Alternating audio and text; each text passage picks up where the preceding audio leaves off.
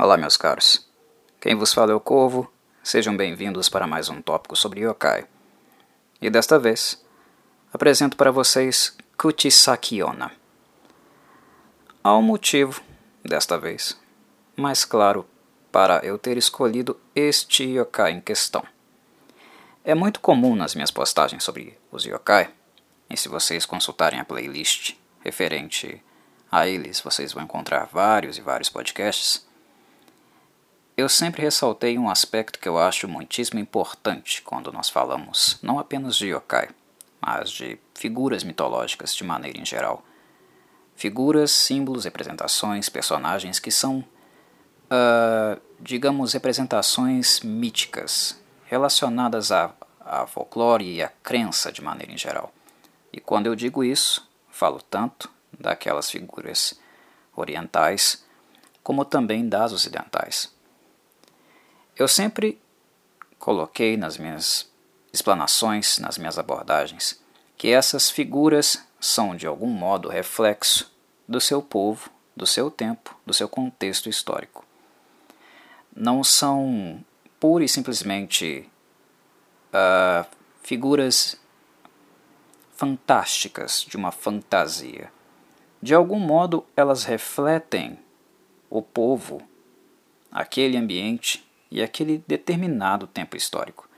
Há uma relação muito íntima entre as características do mito, dos personagens envolvidos no mito, com o povo que basicamente dá vida a estes símbolos, a essas personagens.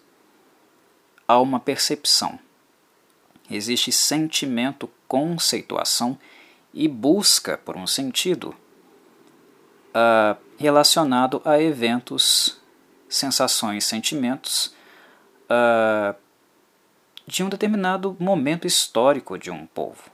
Não são coisas dissociadas, digamos assim. E por que eu falo isso?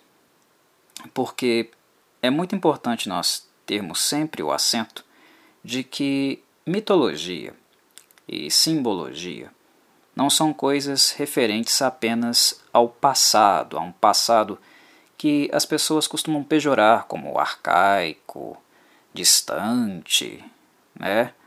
Uh, rudimentar ou algo assim. Quando falamos em mitologia, normalmente as pessoas pensam, ah, coisas lá, né, da Grécia, do Egito, né, dos povos escandinavos, da antiguidade. Mas mitologia, mito e simbolismo é algo que existe em todos, todos os momentos históricos da humanidade, inclusive os atuais.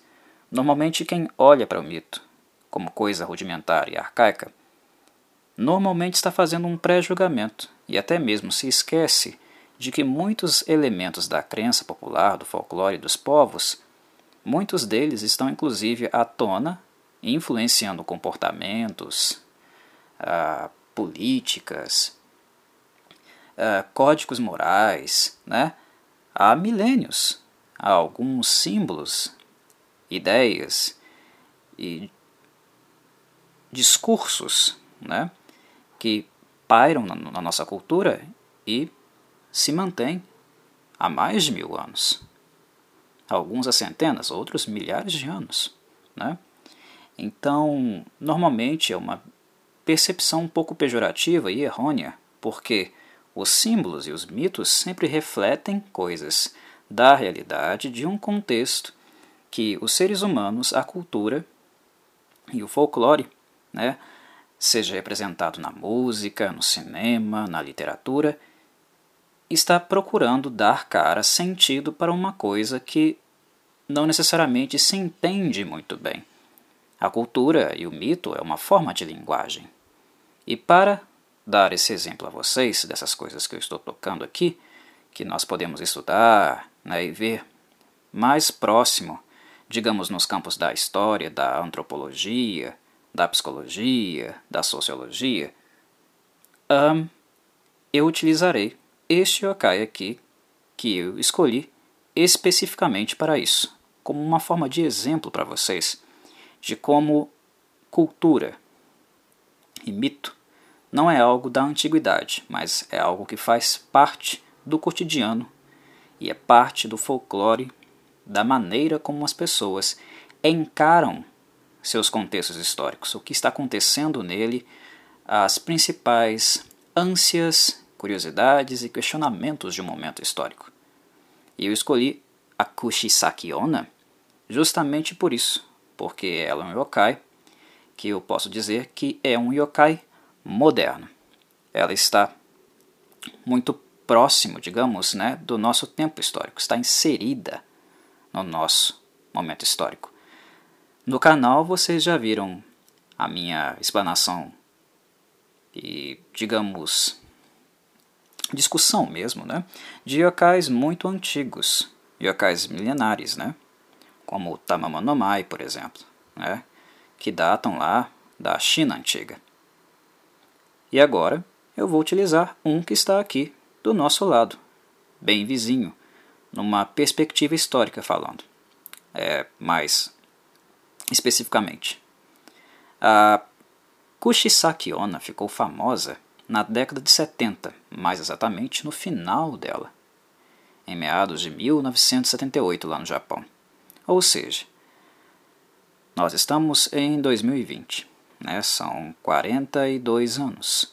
Isso historicamente, né, se nos ampararmos à sociologia e à psicologia, isso mentalmente,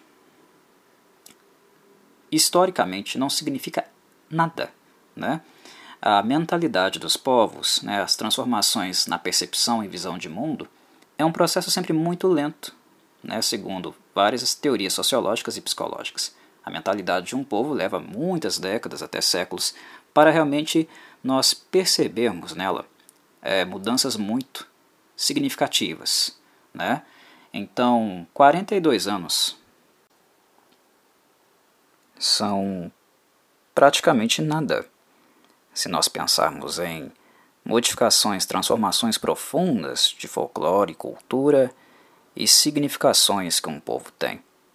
E é por isso que eu escolhi Kushisaki Onna, para que vocês não fiquem com a ideia de que o, yokai e a figura mitológica é algo arcaico de um povo rudimentar e que não existe mais na cultura e nos povos, naquilo que eles fazem, naquilo que eles pensam, na forma como vivem. Por isso que eu recorri dessa vez a Kushisaki Onna, para mostrar e exemplificar que esse processo simbólico, criativo, imaginário, de tentativa de dar sentido a coisas estranhas, pouco claras, é algo que continua na cultura, seja no uso né, de referências de crenças milenares, centenárias, ou até mesmo de coisas ali do dia a dia que as pessoas tentam criar e dar algum sentido para aquelas experiências que elas tiveram. Muito bem, Kushisaki Onna não deve ser algo muito estranho para muitos de vocês. Vocês já devem, já devem ter escutado falar por, é, por sobre ela, né, por aí. Uh, ela ficou bastante famosa na década de 70, mas uh, nas décadas mais recentes ela voltou um pouco à tona, né, muito principalmente por causa do cinema. Então quem conhece cinema japonês oriental possivelmente sabe um pouquinho sobre a Kushisaki Onna mas eu trarei aqui para vocês uma referência tanto histórica, de como ela nasceu, de como ela surgiu, e também um pouco folclórica, um pouco mais conceitual, entrando no debate justamente do âmbito né, antropológico e simbólico dos yokai. Kushisaki Onna significa literalmente mulher de boca cortada. E esse é o nome da, de um yokai feminino, e como eu falei, moderno. Ela é a protagonista de uma lenda contemporânea né, que apareceu pela primeira vez no final dos anos 1970, mais ou menos em 1978, por aí. E se espalhou por todo o Japão em poucos meses. Como em todas as lendas, existem muitas variações, mas a narrativa tradicional a descreve como uma jovem atraente, talvez entre os 20 e 30 anos de idade, que usa uma máscara branca na boca, praticamente comum né, no Japão para quem, por exemplo, está resfriado ou tem algum problema alérgico. Os japoneses usam muito, né? Aqueles é, tapa-nariz, tapa-boca. É, é comum. Imagino que não seja algo estranho para vocês também. Bem, no caso da Kushisaki Onna, no entanto, essa máscara cobre uma boca horrivelmente cortada, de orelha a orelha. E o local de aparição dela é normalmente uma rua urbana ou suburbana, geralmente ao entardecer, e ela tem o hábito de se aproximar principalmente de crianças que estão voltando da escola, né? Indo para casa, mais ou menos aí nesse horário, entre o fim da tarde e o início da noite. Essa mulher com uma máscara branca e cabelos compridos vem por trás e lhe dá um tapinha no ombro. Quando você se vira para olhar, ela pergunta: Watashi kirei? Eu sou bonita? Se você disser sim, você é bonita, ela então te pergunta: Koredemo? Mesmo assim? E então ela remove a máscara. Você tem a visão da deformação dela. E aí ela ameaça você, basicamente. Se você disser não, você não é bonita. Então, ela automaticamente começa a persegui-lo. Quando as crianças se despedem dos seus amigos no retorno da escola, quando já está escurecendo, na década de 70, essa coisa completamente cotidiana, comum na vida delas, se tornou um verdadeiro pesadelo. E basicamente todas as crianças do Japão a maior parte delas, porque foi uma coisa que teve um baque nacional, né, algo que sensibilizou o povo japonês como um todo, a maior parte das crianças ficaram aterrorizadas com a ideia de encontrar a Kushisaki no retorno para casa no seu dia a dia. Mais ou menos por seis meses, a lenda viajou por todo o Japão, assumindo características locais, onde quer que ela fosse assustando as crianças voltando para casa da escola e inspirando também até algumas patrulhas policiais extras em alguns locais. A história tradicional ficou tão conhecida que até hoje as expressões Watashi Kirei e Koredemo possuem um significado macabro no imaginário popular. Muitas tentativas foram feitas no Japão de tentar vincular a Kushisaki Onna com uma yokai demoníaca antiga do sexo feminino. E certamente é possível encontrar conexões com Ubumi, Yukiona, Yamamba e outras yokai. A revelação repentina da sua boca hedionda pode até mesmo estar relacionada ao gabo, que é um tipo de cabeça mecânica usada no teatro de bonecos de bunraku, desde o período Edo. Com um puxão de corda, um rosto feminino atraente se torna demoníaco, com a boca completamente cortada, dentes afiados e às vezes chifres. Ainda se encontra teatros com bonecos. Ainda se encontra o, bun, o bunraku no Japão. Não é uma prática que caiu em desuso, não.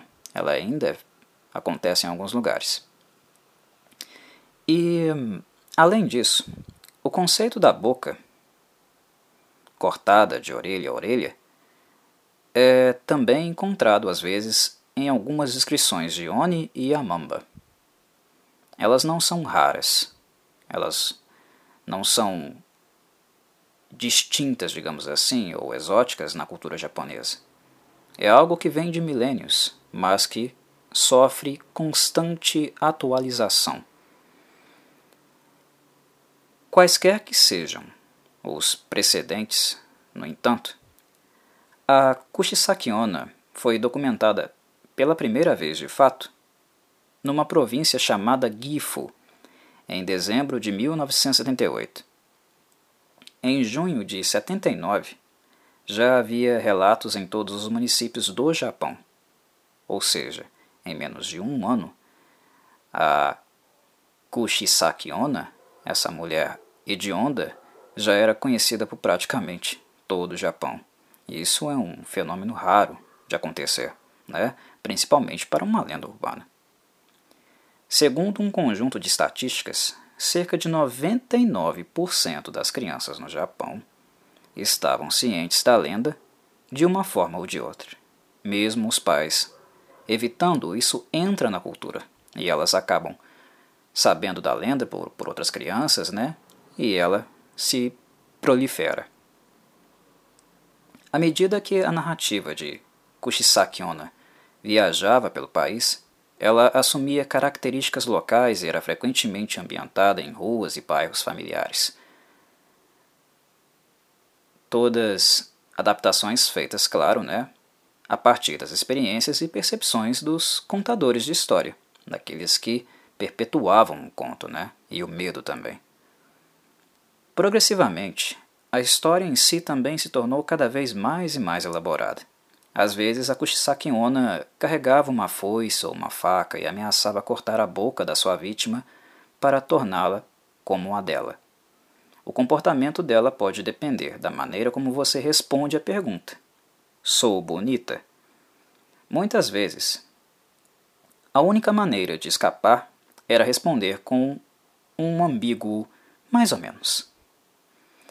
Ela também adquiriu vários traços de personalidade e histórias de fundo. Dizia-se que ela gostava de um doce duro conhecido como bekoame. Também era dito que ela já foi atleta olímpica e podia correr extremamente rápido, ou seja, correr dela não iria adiantar, ela iria te pegar.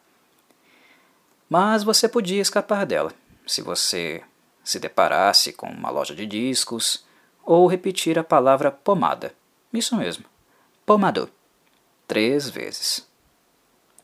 O número 3 aparece repetidamente no ciclo das lendas. Às vezes há três irmãs Kushisakiona, por exemplo. E a Kushisakiona é frequentemente associada a nomes de lugares que contêm o caractere 3. Então, nestes locais, acreditava-se que ela apareceria com mais facilidade. As versões da lenda incluem explicações para sua boca cortada, geralmente atribuindo-a a um erro horrível ocorrido durante uma cirurgia estética. Contam que a Kushisaki Onna surgiu porque havia uma mulher muito bonita, mas ela estava insatisfeita, preocupada com o fato da boca dela ser muito pequena. Então ela foi a uma certa clínica de cirurgia plástica e fez uma operação. Mas houve um erro no procedimento para aumentar a boca. E no instante que ela viu o rosto, após a operação, ela enlouqueceu e tornou-se a Kushisaki Onna. Na prefeitura de Kanagawa, contam que existiam três irmãs. A mais velha foi submetida a uma cirurgia estética e, por engano, a sua boca foi aberta. A segunda irmã sofreu um acidente de trânsito e a sua boca foi aberta. Por causa disso, a irmã mais nova enlouqueceu, abriu a própria boca e foi internada em um hospital psiquiátrico. Ela escapou e apareceu na cidade. Seu cabelo é longo. Ela sempre usa uma máscara e segura uma foice na mão. Se você der um doce a ela, o bico ame, ela não vai atrás de você. Ou se você diz pomada, poderá escapar. Existem muitas descrições da imagem e do comportamento da Kushisaki Onna, mas alguns elementos são comuns. Primeiro, ela é jovem. Segundo, sua boca é cortada de orelha a orelha. E terceiro, ela pergunta: Eu sou bonita? E ainda há um quarto. A boca dela está coberta por uma máscara, cuja remoção é assustadora. Independente da versão que você consulta, estes quatro elementos estarão ali contidos. Embora os métodos de fuga, tipos de armas, roupas e tudo mais variem, esses quatro elementos parecem os elementos essenciais para a identidade dela e para o enredo da lenda. Uma das razões pelas quais a lenda se espalhou tão rapidamente é que a Kushisaki Onna se tornou uma queridinha da mídia, né? Além de ser divulgada de boca em boca, a sua história foi transmitida em todo o país, na televisão e na rádio noturna, discutida em revistas semanais e tabloides de esportes. A lenda parece ter refletido preocupações sociais reais, como a alienação que as crianças podem sentir enquanto crescem em um mundo de complexos de apartamentos de concreto. Esse é um exemplo, uma hipótese. Também foi sugerido que ela representava uma versão monstruosa de uma mãe educacional, entre aspas, que seria um termo que era utilizado para aquelas mães que excessivamente pressionam muito seus filhos a terem os melhores resultados na vida escolar. Algo que é um tema delicado no Japão, né? Inclusive o fracasso escolar leva muitos jovens ao suicídio lá, ou seja, é um tema social relevante, sensível para o povo japonês. Argumenta-se que a máscara também simboliza a conscientização de doenças ambientais, pois na época essas máscaras eram usadas ocasionalmente para proteger contra a poluição do ar.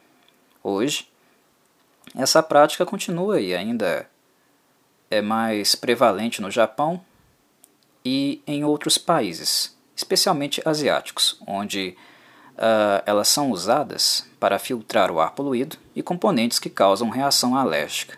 No Japão há muitos alérgicos, né, principalmente ao, aos pólens de algumas árvores. Além disso, durante a década de 1970, o movimento de libertação das mulheres tornou-se cada vez mais ativo no Japão, de modo que a aparição da lenda, nesse momento, pode também refletir as ansiedades sociais em relação à mudança de papéis para as mulher, mulheres. Né? A comoção pela Kushisaki Onna desapareceu após cerca de seis meses, mas nessa época ela já havia se tornado um membro permanente do panteão yokai, um exemplo de um monstro urbano ou suburbano moderno. E ela foi ilustrada por autores, né, uh, os quais trabalham com yokai. Tem a, a, temática yokai como seu principal tema, né, como por exemplo Mizuki Shigeru e apareceu também em vários mangás e animes. Ela também apareceu na Coreia, inclusive. Ela saiu até do Japão. Na Coreia, ela é encontrada normalmente usando uma máscara vermelha, e lá ela se tornou é, também conhecida e fonte de um medo coletivo, principalmente do público estudantil. E claro, ela hoje Principalmente hoje ela ainda é né, uma yokai muito reconhecida e que até se tornou uma estrela de cinema. Não sei se vocês lembram, né, mas no filme O Chamado, o nome original dele é Ringu, né, de 1998, e ela é mencionada. Ela não é a Sadako, mas ela é mencionada no filme, né, porque a personagem está investigando lendas urbanas e uma das estudantes menciona a Kushisaki Onna, durante uma entrevista. E ela também recebeu dois filmes, né, onde ela mesma é a protagonista, filmes do horror japonês, que são Kushisaki Onna, de 2007, e Kushisaki Onna 2, de 2008. Eu creio que o exemplo da Kushisaki Onna demonstra a maneira pela qual o conhecimento popular está profundamente entrelaçado com a mídia popular e a cultura comercial, bem como com as ansiedades sociais mais amplas também. E ela também pode nos lembrar que os yokai não são apenas uma coisa do passado, mas estão sendo constantemente criados e recriados. Ok, meus caros. Se vocês têm alguma história interessante, se vocês têm uma lenda aí na sua cidade que foi criada por alguém, apareceu em um determinado momento, foi ganhando corpo na população local, se você tem uma lenda que você conhece do seu povo, do lugar que você vive, conta aí. Conta lá no Discord, no nosso Clube do Livro, ou até mesmo aí nos comentários do YouTube. Compartilha comigo, com os demais que talvez estejam interessados. Certamente a cidade, o estado onde você vive deve ter histórias assim. E que não são histórias de um milênio atrás ou de séculos atrás. Pode ser de décadas atrás ou dessa década. E eles estão aqui, presente conosco. Os yokai, as, os espíritos, essas criaturas mitológicas, porque elas fazem parte e refletem o próprio cotidiano. A vida, as ansiedades, as incertezas, os medos vivenciados pelos humanos. Ok? Um abraço, meus caros, espero que tenham gostado. E até a próxima.